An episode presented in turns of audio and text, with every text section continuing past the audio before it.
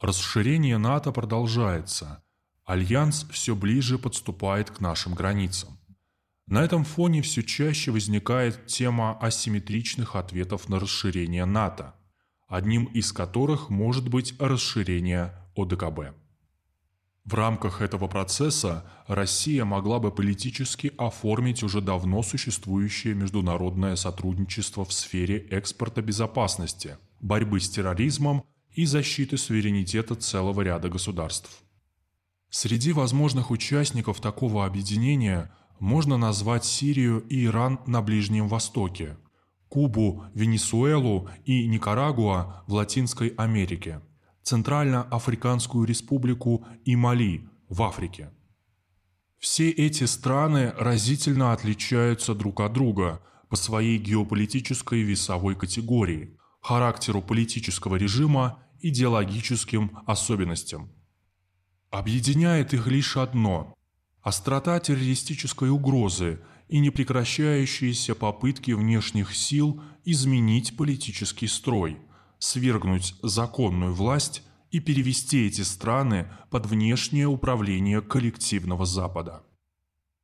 Иран – региональная сверхдержава, которая противостоит США в Персидском заливе и ведет борьбу с терроризмом сразу на двух направлениях – против остатков ИГИЛ, запрещена в РФ, а также против сепаратистских организаций курдов и белуджей – Сирия, по сути дела, до сих пор находится в состоянии гражданской войны. Боевики по-прежнему контролируют значительную часть провинции Идлиб.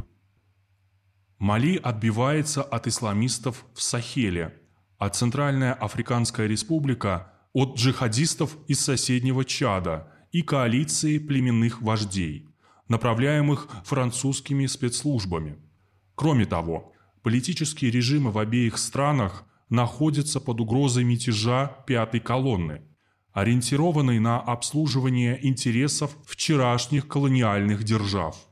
В этом смысле показательны недавние события в Мали, где агентура Парижа вновь пыталась устроить госпереворот и вернуть страну в орбиту французского колониального влияния.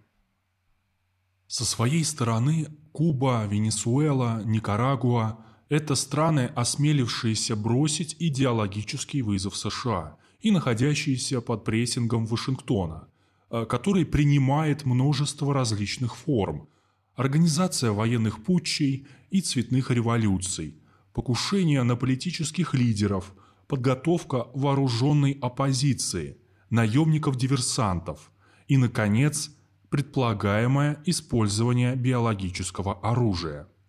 Куба неоднократно обвиняла США в организации на острове эпидемии лихорадки Денге.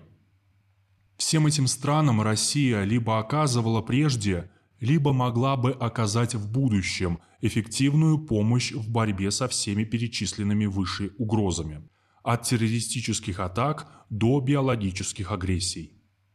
При этом ОДКБ – это прежде всего политическая, а не военная организация. В ней нет жесткой унификации и отношений власти-подчинения, которые присутствуют в НАТО. Такой формат более эффективен, чем формат военных блоков, возникших после Второй мировой войны.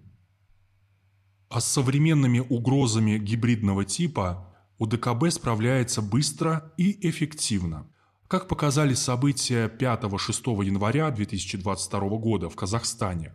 Тогда поддержка ОДКБ помогла президенту Такаеву быстро нейтрализовать атаку террористических банд и восстановить порядок в стране. Стоит подчеркнуть, что Россия активно занимается сегодня экспортом безопасности и по другим каналам, в частности, с помощью военных советников и политических экспертов. Не исключено, что создание для этих нужд зонтичность структуры в рамках УДКБ сможет придать этим усилиям не только дополнительную эффективность, но и политическую капитализацию. Речь идет о создании глобальной альтернативы западному блоку в сфере безопасности. И, конечно же, вполне логичным будет и создание связки между ОДКБ и ШОС – прежде всего по линии Москва-Пекин, где основные вопросы взаимодействия в сфере безопасности также сфокусированы на предотвращении террористических угроз. Очевидно, не стоит создавать альтернативное НАТО, да оно и не нужно для достижения военно-политических целей.